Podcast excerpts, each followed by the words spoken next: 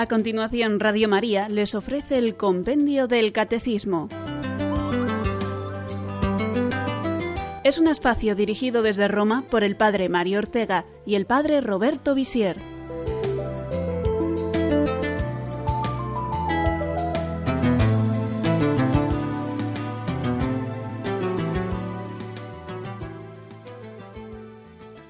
Cordial saludo a todos los oyentes de Radio María. Bienvenidos a un nuevo programa del Compendio del Catecismo. Hoy vamos a hablar de la Iglesia una, la unidad de la Iglesia. Son las preguntas del Compendio 161 a la 164. Y para aquellos que quieran consultar también el Catecismo de la Iglesia Católica, los números son del 813 al 822. Quisiera compartir con ustedes el testimonio de conversión de el ex pastor protestante Fernando Casanova, que era un pastor evangélico pentecostal eh, en Puerto Rico y que estudiando la Biblia y la enseñanza de la Iglesia Católica decidió hacerse católico. Todo empezó cuando él estaba estrenando su ministerio como pastor evangélico y empezó a visitar un hospital. Aquí se dio cuenta de que no era el único pastor que visitaba a los enfermos, que hablaba con los familiares, sino que había otros pastores de otras iglesias y también personas de otras sectas de corte cristiano pero que no se consideran ni siquiera iglesias evangélicas o comunidades cristianas evangélicas. Y también, naturalmente, veía a los sacerdotes católicos que visitaban a los enfermos. Y esto eh, despertó en él una cuestión fundamental que no se había planteado primero porque eh, siempre había crecido en un ambiente evangélico en su familia y no se había planteado nunca esa cuestión de por qué hay tantas iglesias cristianas. Pero cuando lo palpa en su ministerio en aquel hospital, y además habla con distintos enfermos, algunos católicos, otros también evangélicos, pero que no compartían con él la misma enseñanza, la misma doctrina, las mismas creencias, porque aun siendo protestantes o miembros de iglesias evangélicas, estaban en desacuerdo en muchas cosas. Y esto a él le llamó la atención porque él tenía claro que eh, sus convicciones eran distintas de las de un católico, pero el ver cómo se contradecía tanto con las enseñanzas de otras iglesias evangélicas, esto le llamó mucho la atención. Empezó entonces a estudiar, a leer libros católicos que nunca había leído y que en su preparación para ser pastor nunca había encontrado estas respuestas, estas explicaciones católicas. Incluso la enseñanza del mismo Lutero le sorprendió, porque se dio cuenta de que en su iglesia muchas de las cosas que se enseñaban estaban en contra de lo que Lutero había escrito, que es el iniciador de la Reforma protestante.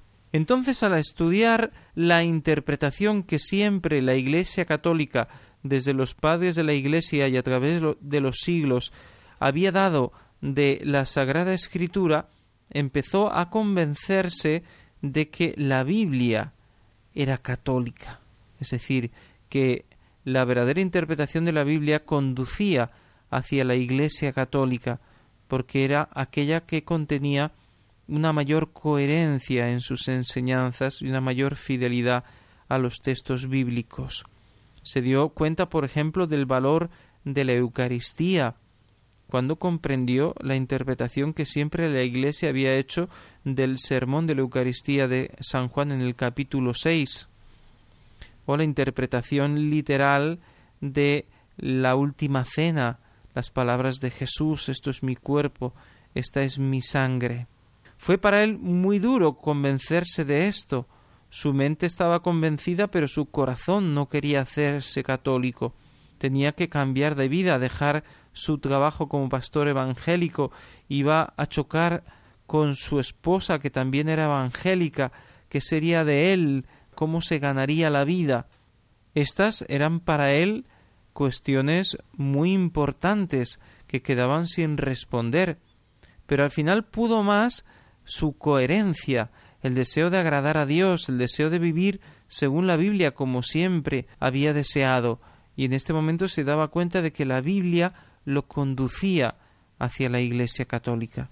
Y así él se hace católico y poco después también su esposa lo sigue en este camino y hoy enseña en una universidad católica.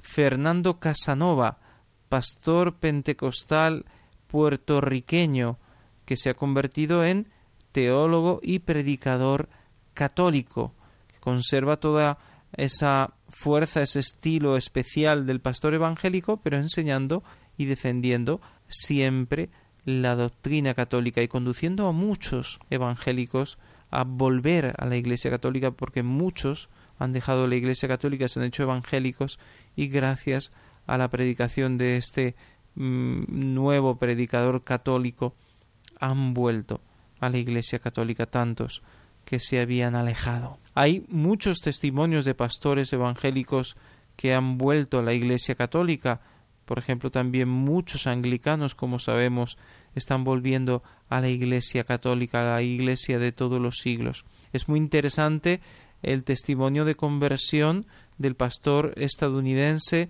Scott Hand. Eh, hay un libro muy interesante que pueden leer que se llama Roma Dulce Hogar. Roma Dulce Hogar, editado por Palabra. Escuchemos ahora la pregunta 161 que nos explica por qué creemos que la Iglesia es una. ¿Por qué la Iglesia es una? La Iglesia es una porque tiene como origen y modelo la unidad de un solo Dios en la Trinidad de las personas, como fundador y cabeza a Jesucristo que restablece la unidad de todos los pueblos en un solo cuerpo, como alma al Espíritu Santo que une a todos los fieles en la comunión en Cristo. La Iglesia tiene una sola fe, una sola vida sacramental, una única sucesión apostólica, una común esperanza y la misma caridad.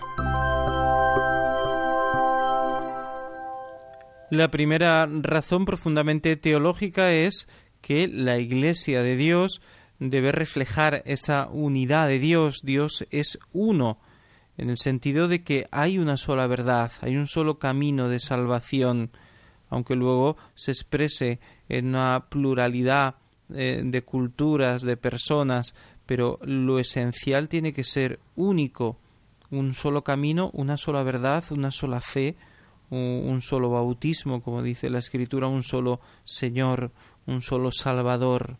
Así que si Dios es uno, ¿por qué iba a fundar o a querer varias comunidades distintas, separadas y muchas veces enfrentadas? Si Dios es uno, la Iglesia debe ser una.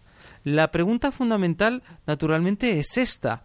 Si la Iglesia es de origen humano, entonces es normal que distintas comunidades, distintas personas eh, hagan sus iglesias y la hagan a su gusto, a su medida. Pero si la iglesia es de fundación divina, si es algo querido por Dios, que ha instituido Dios por medio de Jesucristo, de su Hijo hecho hombre, de Dios hecho hombre, entonces tiene que haber una sola iglesia. Esto es lo fundamental. Dios ha elegido un pueblo para preparar el nacimiento del Mesías. No eligió el pueblo egipcio y el pueblo asirio y el pueblo persa y el pueblo israelita, no. Eligió solamente el pueblo judío, el pueblo de Israel, lo eligió para enseñarle la doctrina del único Dios, del monoteísmo, y para conducirlo hacia la plenitud de los tiempos y enviar al Mesías. Lo preparó con las profecías de los profetas, con las promesas que Dios hizo a Abraham y, después a, a los demás patriarcas y eh, finalmente a David esas promesas mesiánicas que vienen de Abraham pasan por Moisés y llegan a David y al final pues a Jesucristo en el que se cumplen todas las profecías. Un solo pueblo de Dios fue el que recibió la primera alianza y un solo pueblo de Dios, una sola iglesia, es la que recibe la nueva alianza en la sangre de Cristo. Es una cosa muy lógica. A la vez es evidente que la Iglesia abierta a todas las naciones, porque naturalmente Dios es Dios de todos los pueblos, no solamente del pueblo elegido, del pueblo judío, y la salvación definitiva tiene que ser para todas las naciones de la tierra, para todos los pueblos. Así que Jesús ha venido a restablecer la unidad de todas las naciones, a unir la humanidad en un solo pueblo, y esto es la Iglesia puesto que la Iglesia sabemos que no es un templo o una comunidad concreta de personas que se reúne en un salón cerrado, no, la Iglesia somos todos los bautizados. Y como toda la humanidad está llamada a adherirse a Cristo, porque Cristo es el centro del cosmos, de la humanidad, es el principio y fin de todas las cosas, entonces eh, todos están llamados a formar parte de este único pueblo llamamos Iglesia, un solo cuerpo misterioso, místico, cuya cabeza es Cristo. Ha sido voluntad explícita de Jesús fundar una comunidad, una eclesía, una eclesia, una asamblea, una comunidad, una sociedad de creyentes. Nos ha dejado además el Espíritu Santo para que conserve esta comunión esta unidad, para que nos dé su luz, para que nos guíe, para que nos haga vivir en la caridad, eh, en la misma fe, eh, con los mismos sacramentos, con una misma esperanza en la vida eterna. El Espíritu Santo garantiza esta unidad, porque no son cinco espíritus o cinco dioses que guían las distintas iglesias y cada iglesia tiene su Dios, no, hay un solo Dios, un solo Señor y un solo Espíritu Santo que dirige la única iglesia fundada por Cristo. Tenemos que hacernos la pregunta, ¿existe esta unidad que viene del único Dios, del único Salvador y Fundador? ¿Existe verdaderamente esta unidad entre las iglesias cristianas que se reconocen como creyentes en Cristo, que siguen la Sagrada Escritura, no existe esta unidad. Es terrible decirlo, pero es así. Luego, no es voluntad de Dios que esto sea así. Dios no quiere que haya muchas iglesias. Dios quiere una sola iglesia. Los protestantes han perdido la mayoría de los sacramentos, no aceptan la existencia del purgatorio, tienen ideas distintas muchas veces sobre la vida eterna, sobre la resurrección, sobre el juicio.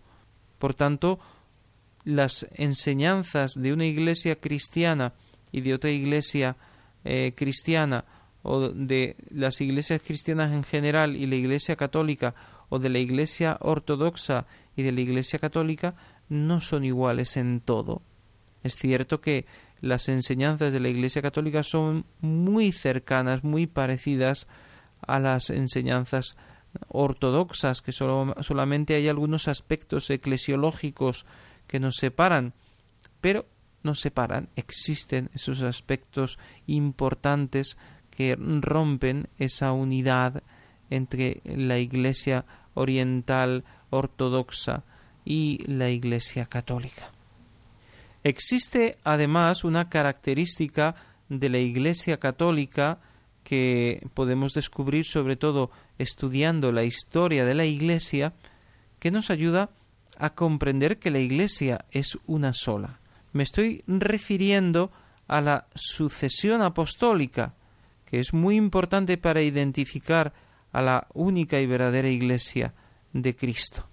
La sucesión apostólica significa que los apóstoles, San Pedro y todos los demás apóstoles, han entregado su autoridad a sus sucesores a través de del orden sacerdotal que reciben obispos, sacerdotes y diáconos.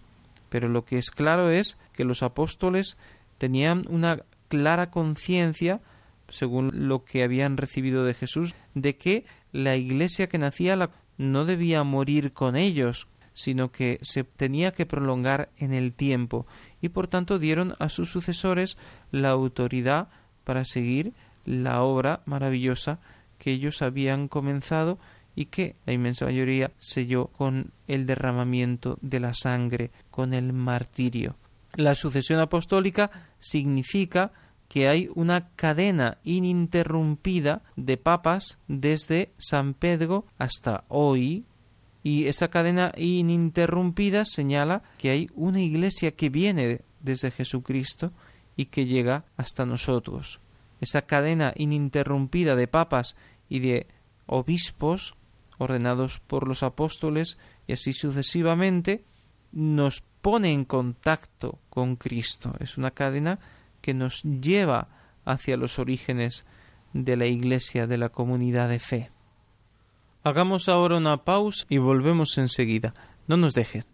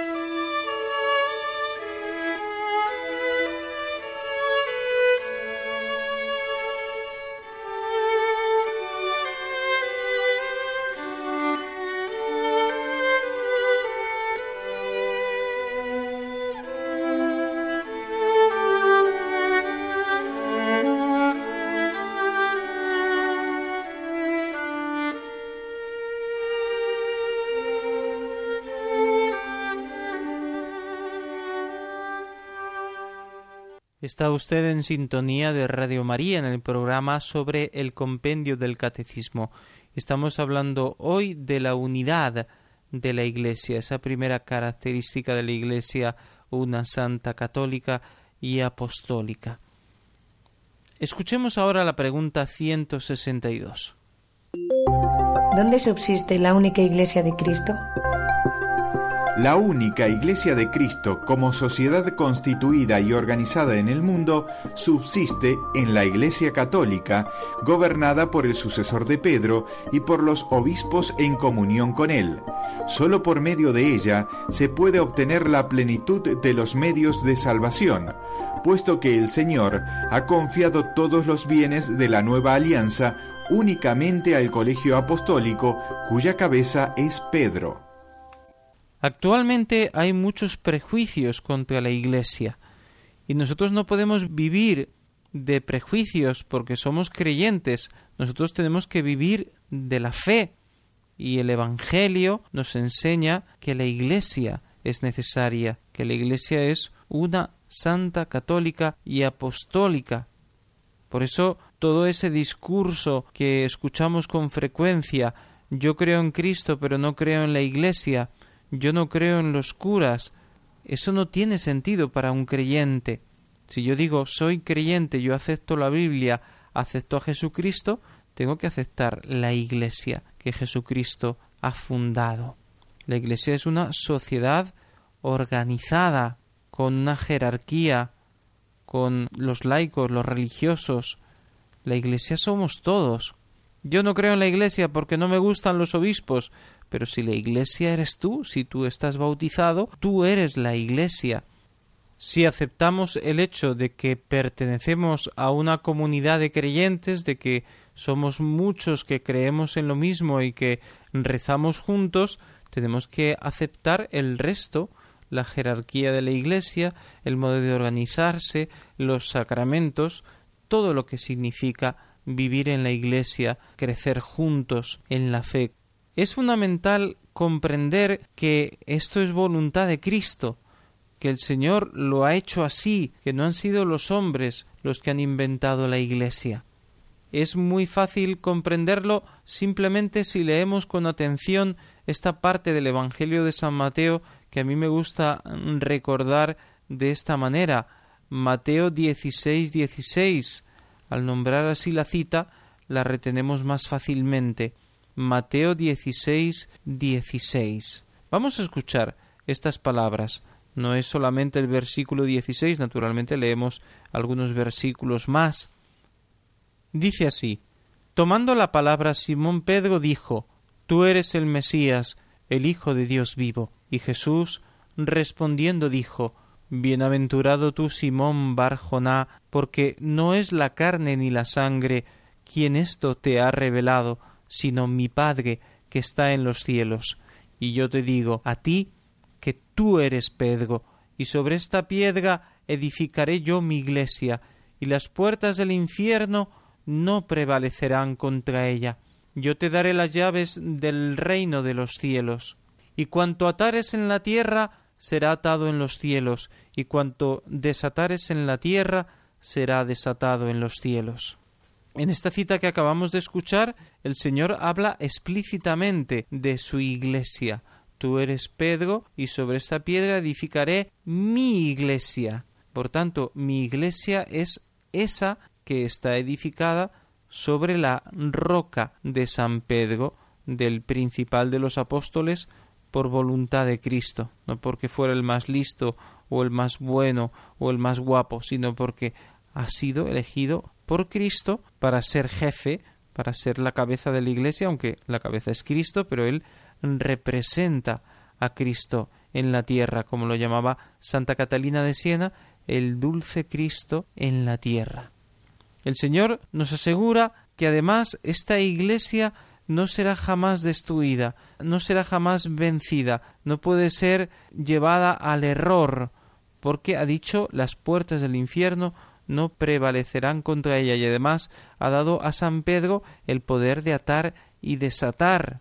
Lo que ate Pedro queda atado porque Dios le da una asistencia especial del Espíritu Santo, de modo que es el Señor el que va a ayudar a Pedro a que explique bien cómo es Dios. No es el capricho del Papa o el pensamiento del Papa lo que al final queda atado en el cielo, sino que es Dios el que ayuda al Papa a decir lo que ya está atado en el cielo. Esto quiere decir que la Iglesia fundada por Cristo es fácilmente reconocible por estas notas, por estos aspectos que se cumplen en ella. En primer lugar, la verdadera Iglesia, la Iglesia de todos los siglos, debe existir, como acabamos de decir, siempre, desde todos los siglos, siempre quiero decir, desde Cristo. Tiene que estar unida temporalmente, históricamente a Cristo. La verdadera iglesia de Jesús es aquella que nunca ha dejado de existir desde Jesús, que está íntimamente unida a los apóstoles y que llega hasta nuestros días. Además ha debido permanecer inalterada, porque tiene la asistencia del Espíritu Santo que la guía hacia la verdad plena, porque ha enseñado la verdad desde el principio y esa verdad no cambia. La Iglesia se adapta a los tiempos en, su lenguaje, en su modo de hacer, en su disciplina, pero al final la doctrina sobre la fe y sobre la moral permanece la misma siempre y eso es un signo de que es la Iglesia de todos los siglos, la que no se ata a los hombres, sino que siempre se mantiene fiel a su fe, pase lo que pase. Y como ya hemos dicho, esta iglesia tiene que estar fundada sobre Pedro, sobre el legítimo sucesor del apóstol San Pedro, según el principio de la sucesión apostólica que hemos reseñado anteriormente. El argumento que eh, suele dar ah, muchas veces el protestante, las iglesias protestantes evangélicas, es la iglesia que fundó Jesucristo se corrompió, algunos dicen en el momento en el que Constantino terminó la persecución, dejó de perseguir a los cristianos y empezó a llenar la iglesia de privilegios a partir de Teodosio que declaró la religión cristiana oficial del Imperio Romano, a partir de entonces la Iglesia cedió a la presión política, al poder político, y la fe se deformó, se perdió la fe original y todo fue un desastre. Según esta teoría, la Iglesia solamente habría existido algunos siglos hasta que después fue refundada por los reformadores o cada uno según su secta dice no, somos nosotros los que hemos encontrado el verdadero sentido del Evangelio, de la persona, de la enseñanza de Jesús, de la Biblia. Sin embargo, según lo que acabamos de leer en Mateo 16, 16, las puertas del infierno no prevalecerán contra ella. No puede fallar la promesa de Jesús que nos ha dado el Espíritu Santo para que nos guíe a la verdad completa. No puede fallar la palabra de Jesús que ha dicho las puertas del infierno no prevalecerán.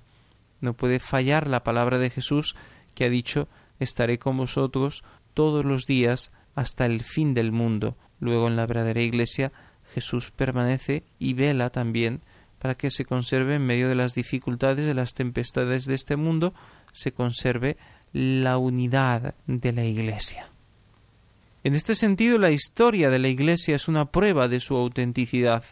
El hecho de que haya permanecido durante siglos fiel a la palabra de Jesús, fiel a su estructura jerárquica, fiel a su enseñanza. Jesús tenía que garantizar un camino seguro para la salvación, para que la Iglesia no entrara en una terrible confusión. Jesús tenía que dar los medios de la salvación en un modo claro, en un modo fácil, alcanzable por todos, y esto es la Santa Iglesia. Solo en la Iglesia católica encontramos la plenitud de los medios de salvación, que son los sacramentos, la recta enseñanza, la interpretación de la Sagrada Escritura, etc. Hablaremos después de la verdad contenida en las iglesias separadas, pero en principio hay que reconocer que la única iglesia que existe desde Cristo es la católica, porque las demás nacieron después, se separaron de la iglesia católica o nacieron al margen de la iglesia católica. Por tanto, es clarísimo que la única iglesia que existe desde el comienzo es la iglesia católica. Hagamos nuestra segunda pausa musical y volvemos enseguida.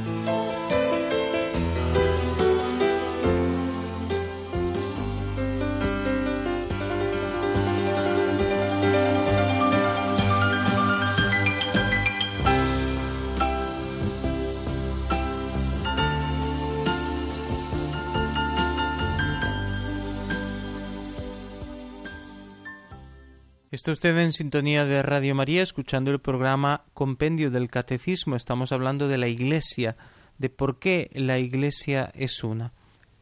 A la luz de lo que acabamos de explicar antes de la pausa, si la Iglesia considera que la, la única verdadera Iglesia es la católica, entonces, ¿cuál es nuestra relación con las demás iglesias?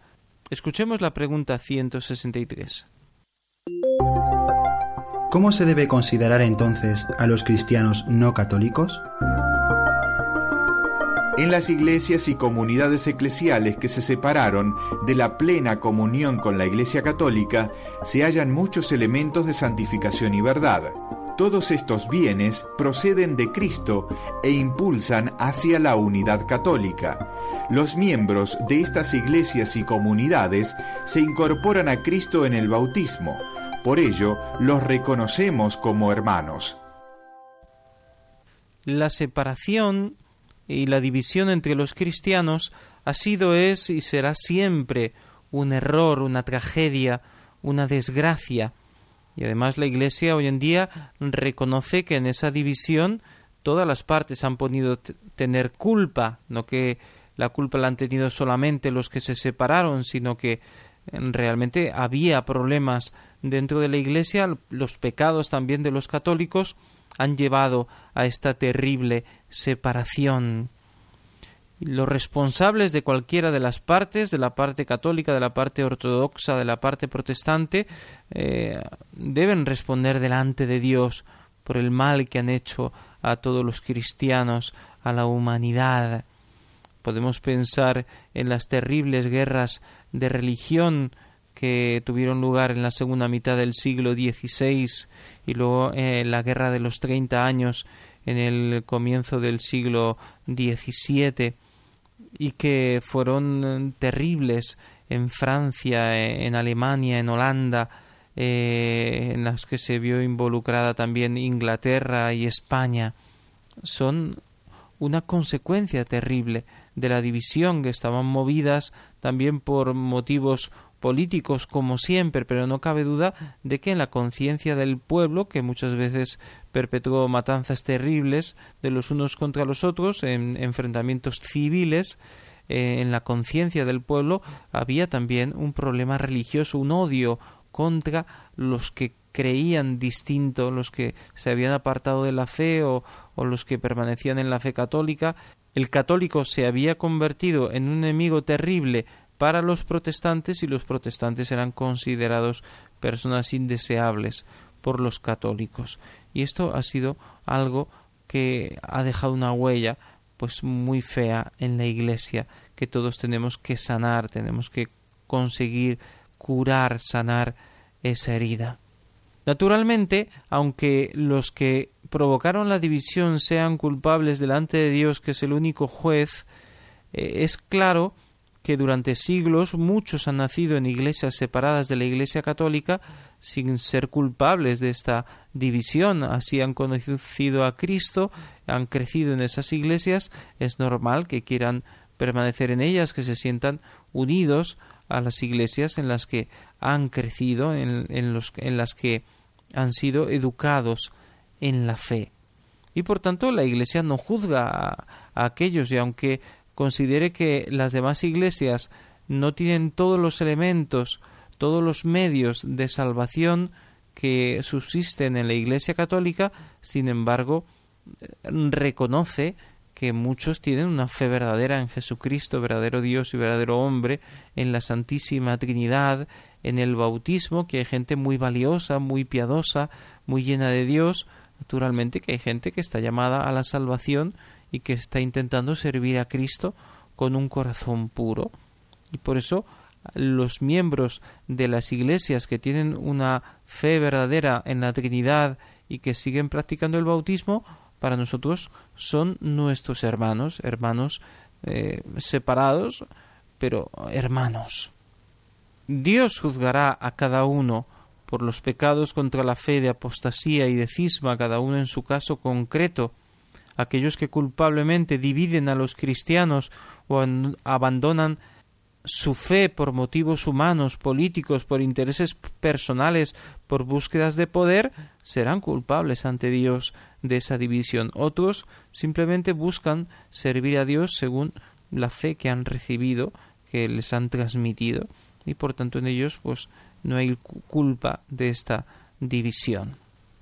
Tenemos que tener claro también el hecho de que existen sectas que se han apartado de tal manera de la tradición cristiana, de los sacramentos, que han perdido prácticamente todos ellos y se alejan cada vez más de la moral y de la fe de la Iglesia, y por tanto algunas no son reconocidas por la conferencia de las iglesias cristianas o por la Iglesia católica también como verdaderas iglesias cristianas.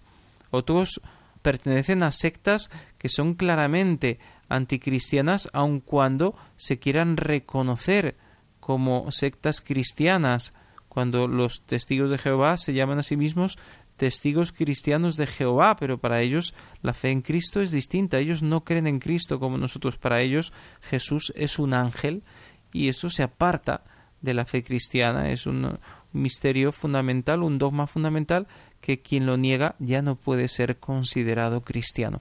Así los mormones que tienen una doctrina muy extraña sobre Dios y que no pueden ser considerados cristianos. Estos no son nuestros hermanos en la fe, los podemos llamar hermanos en un sentido general de fraternidad universal, eh, Cristo nos ha unido a todos, ha venido a unir el género humano, todos están llamados a formar un solo cuerpo en Cristo. En ese sentido, podemos llamar a todos hermanos, pero solo son verdaderamente hermanos en la fe aquellos que han recibido un verdadero bautismo y por tanto pueden ser llamados hijos de Dios.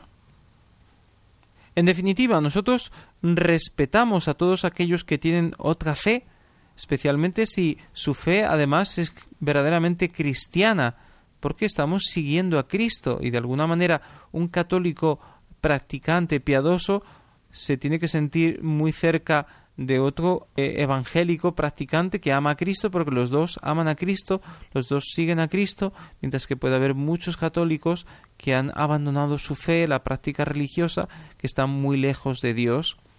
Escuchemos ahora la pregunta 164. ¿Cómo comprometerse en favor de la unidad de los cristianos? El deseo de restablecer la unión de todos los cristianos es un don de Cristo y un llamamiento del Espíritu. Concierne a toda la Iglesia y se actúa mediante la conversión del corazón, la oración, el recíproco reconocimiento fraterno y el diálogo teológico.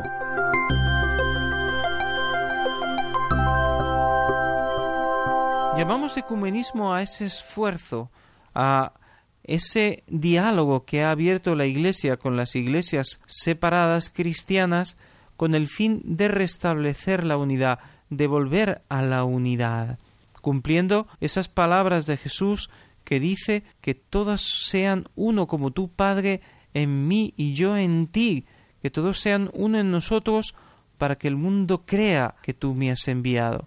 Lo cual quiere decir, si no están unidos, el mundo no creerá. Y es así porque dicen si ni siquiera ellos mismos se aclaran, se entienden y se llevan bien, entonces ¿por qué quieren que yo me una a ese barullo de creencias? Porque en este momento hay más de treinta mil iglesias, confesiones cristianas distintas en Estados Unidos, por ejemplo. Esta división es un escándalo que aleja a las personas de Dios. Por tanto, todos los miembros de la Iglesia, nos ha insistido en ello el Concilio Vaticano II, estamos llamados a trabajar en este sentido, a tratar de restablecer la unidad. Es verdad que nos alegramos cuando pastores pertenecientes a otras iglesias o fieles de otras iglesias se adhieren, vienen a la Iglesia católica, pero el único modo de trabajar no es de alguna manera convencer a la gente para que se venga a la Iglesia Católica, aunque evangelizando, pues estamos invitando a todos a entrar en la Iglesia Católica, sean ateos, sea gente sin bautizar, sea gente que pertenece a otras confesiones cristianas. Estamos abiertos para recibir a aquellos que quieren volver al seno de la Iglesia Católica o entrar en el seno de la Iglesia Católica. Pero el ecumenismo no es simplemente esto o solamente esto, sino trabajar hacia la unidad sembrando el amor, sembrando la comprensión, la herida que abrió el odio, el enfrentamiento, la soberbia, la falta de humildad, ahora tiene que ser sanado con amor, con humildad, con espíritu de servicio, con este deseo de unidad que se transmiten unos a otros, ojalá fuéramos una sola cosa, ojalá estuviéramos unidos y de este deseo que pueden manifestar ambas partes, pues se puede llegar al final a esa unidad. La oración, pedirle a Dios por la unidad, la oración mueve montañas, la oración tiene una fuerza grande. El conocimiento mutuo, pensar verdaderamente que creen los cristianos no católicos, de modo que comprendamos mejor su fe y que podamos caminar juntos hacia Dios, mientras les ofrecemos ese diálogo para caminar hacia una única fe, para superar nuestras diferencias y para formar al final parte de una sola iglesia, esa iglesia que Jesús ha querido unida. No debemos caer en un falso irenismo, que quiere decir en un buscar simplemente la paz, la reconciliación entre las iglesias sin buscar un aclarar las verdades de fe que todavía no están claras, que todavía no podemos aceptar todos juntos, no se puede quedar la cosa en un decir es igual tú crees esto, yo creo lo otro, pues qué le vamos a hacer. Eh, después de todo, eh, no importa pertenecer a una iglesia o a otra, o las iglesias realmente no son necesarias. Lo importante es creer en Jesús, lo importante es leer la Biblia. No es así. La iglesia católica contiene todos los medios de la salvación y en ella subsiste la iglesia que Jesús ha fundado. Miramos con mucho respeto, con cariño, con verdadero amor a todos los creyentes, porque son también creyentes en Cristo, porque son también cristianos, pero quisiéramos restablecer la unidad total de la Santa Iglesia. Sin una Iglesia organizada, con una autoridad para enseñar la fe, para interpretar la Escritura, para dar los sacramentos a través del orden sacerdotal, estamos abocados a la división, a la confusión, al caos, como ha sucedido. Se sembró una semilla de división. Estoy pensando sobre todo en este momento en la reforma protestante y esa división ha dado un fruto terrible de división en miles y miles de iglesias de confesiones cristianas distintas. Ha sido la falta de fe, la falta de confianza y la falta de obediencia a la Santa Iglesia lo que ha conducido a la división y lo que en este momento también en el día de hoy conduce a la confusión y a la división incluso dentro de la Iglesia católica. Por eso es tan importante amar a la Iglesia, confiar en ella, obedecer a la Iglesia, sentirse parte de la Iglesia y a la vez acoger todos los medios de salvación que hay en la Iglesia con plenitud solamente la fidelidad total al Papa y a los obispos en comunión con el Papa, al colegio apostólico, nos llevará a la verdadera unidad en el seno de la Iglesia Católica que podrá incluso atraer a otros a volver al seno de la gran Iglesia, de la Iglesia de todos los siglos. Y quería traer como conclusión unas palabras grabadas de una de las predicaciones de Fernando Casanova, cuando él habla precisamente de la Iglesia una. Es interesante en esta predicación en vivo, donde se oye también el rumor de la gente, los aplausos, las risas, cómo este hombre transmite con la palabra de Dios en la mano esa fe y esa confianza que él tiene en la Iglesia en la que ha entrado de todo corazón, la Santa Madre Iglesia Católica. Escuchemos la voz y las palabras de Fernando Casanova, ex pastor evangélico. Pablo habla insistentemente de una unidad en el espíritu. ¿Y cómo describe esa unidad del espíritu? Una sola fe, un solo cuerpo, un solo bautismo en un mismo espíritu. La pregunta es, ¿para qué insiste tanto el apóstol? ¿Para qué? La respuesta está en el versículo 14 del capítulo 4. Escuchen bien. Esta es la razón que da el apóstol para perseverar en la unidad del Espíritu. Para que no seáis ya niños llevados a la deriva por cualquier viento de doctrina a la merced de embaucadores que conducen al error. Cualquier coincidencia con la realidad, lo lamento. Pero es increíble que haya, hayan católicos que prefieran creerle a un buscón, mientras que no le creen al Señor, Rey de Reyes, el que nunca miente, caduca o se muda cuando dice, tengan y coman todos de él, porque esto es mi cuerpo. Lo que dice el Señor lo niegan y lo que dicen otros lo aceptan. El apóstol insiste. Aquí mira, hay un versículo bíblico que a mí me marcó en mi proceso de conversión. Primera de Corintios capítulo 1 versículo 10. Mira cómo dice el apóstol. Os ruego hermanos por el nombre de nuestro Señor Jesucristo que todos habléis igualmente y no haya entre vosotros divisiones. Antes seáis concordes en el mismo pensar y en un mismo sentir y en línea con este pensamiento, escribe el apóstol a Tito en su tercer capítulo, versículo décimo. Al que enseñe doctrinas sectarias, evítale después de una y otra amonestación.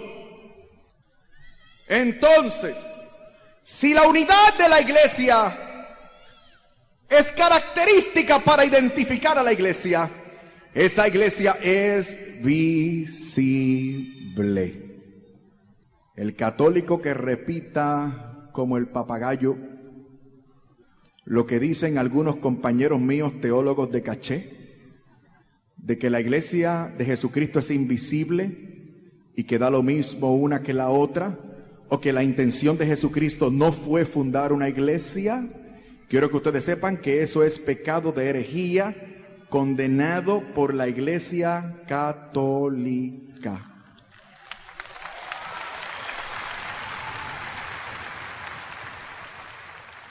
Y después de estas sentidas palabras ya podemos escuchar ahora las preguntas de nuestros oyentes.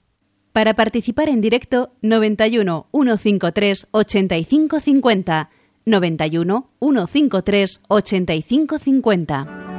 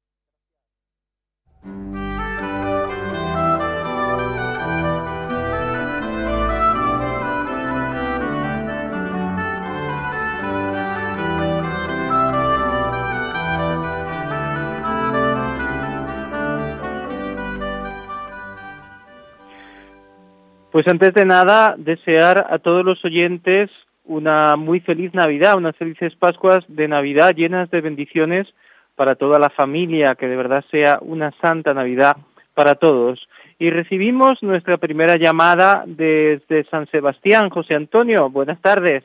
Hola, buenas tardes. Bueno, yo tenía varias preguntas que hacer, pero me temo que, que voy a tener que seleccionar una sola, porque si no, es que, mm, a ver, yo siempre me he preguntado mm, por qué en la Iglesia eh, eh, no se vive ese espíritu que había en las primeras, en las primitivas iglesias cristianas.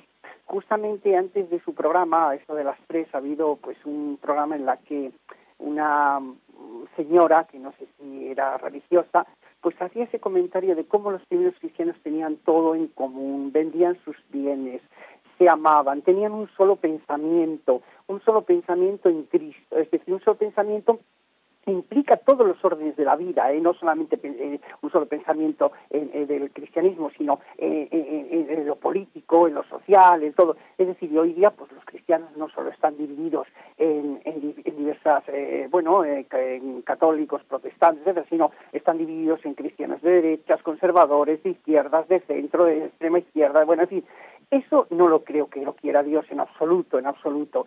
Pero sin embargo, bueno, eh, pero lo que más me preocupa es esta división que hay en la, eh, es decir, esta pobreza de amor que hay. Entre las iglesias cada uno es un individuo aparte de los demás en el sentido de que ni se conocen ni se llaman, sí, se llaman hermanos, se llaman hermanos, el cura les llama hijo, hermanos, pero, pero, pero nadie se preocupa de nadie. Entonces, claro, ¿cómo vamos a dar ejemplo? ¿Cómo vamos a dar ejemplo de amor sí, bueno, somos eh, individuos, individuos que van allí, eh, que tienen una misma confesión, que ni siquiera se conocen, que solo se dan la mano como un gesto, en vez de darse un abrazo y, preocuparse el uno por el otro, preocuparos por los demás. ¿No tendrá esto que ver mucho con la, con la desunión de los cristianos en el fondo? Es decir, las, las consecuencias de la desunión de los cristianos eh, a partir de la reforma, ¿no tendrá como consecuencia precisamente que no damos testimonio de ese amor y que las iglesias, pues por eso no atraen a la gente joven y, a otras personas, porque dicen, bueno, pero ¿qué hacen? Solo se reúnen allí, bueno, sí, escuchan, está muy bonito,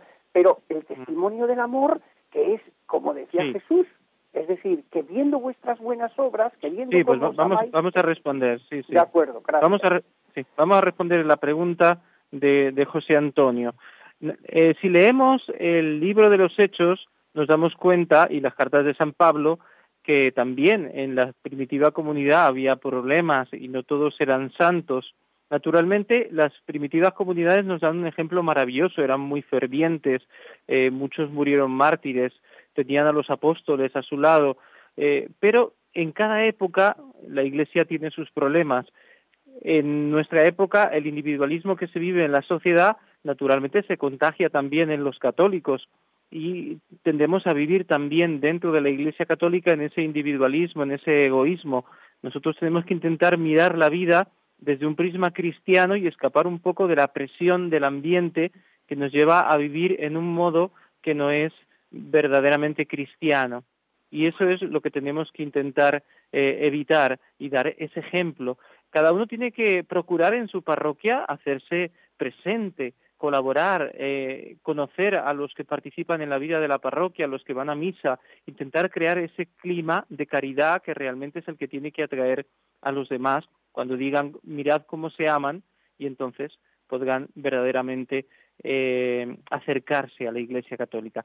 Nos pregunta una persona anónima si los que están en las iglesias cristianas separadas de la Iglesia Católica se pueden salvar. Naturalmente que se pueden salvar cuando ellos intentan servir a Dios en la fe que han conocido. Hemos dicho que muchos han nacido en esas iglesias separadas y no, nunca han tenido la ocasión de conocer la iglesia católica.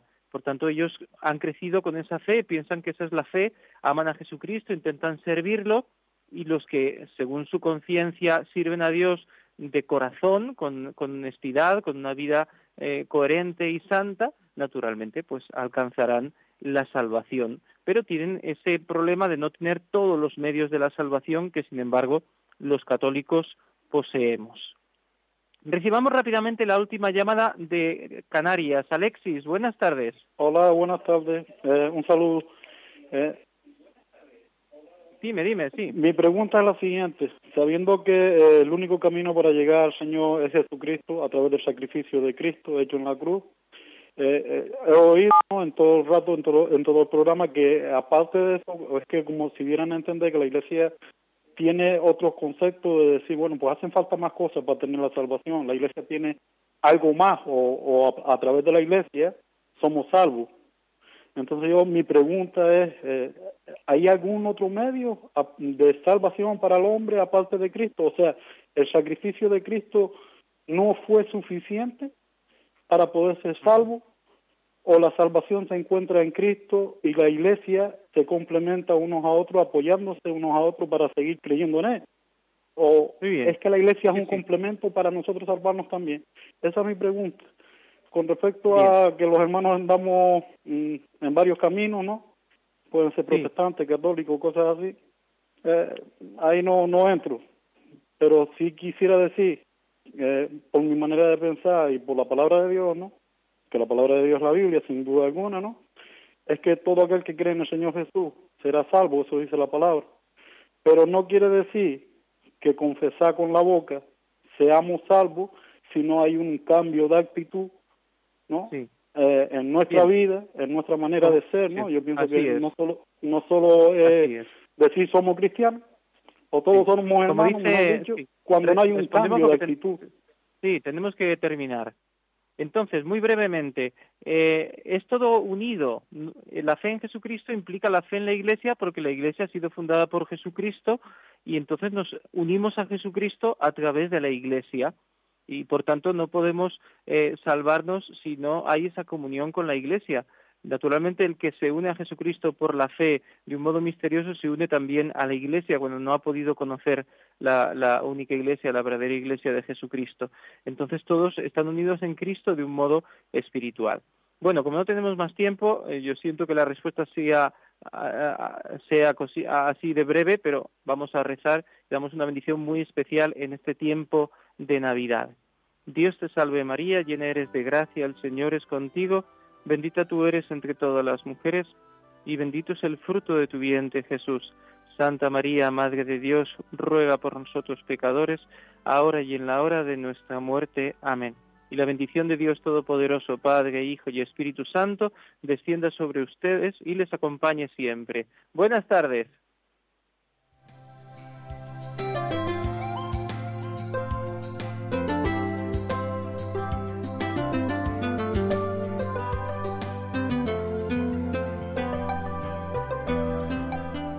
Así concluye en Radio María el Compendio del Catecismo. Es un espacio dirigido desde Roma por el Padre Mario Ortega y el Padre Roberto Visier.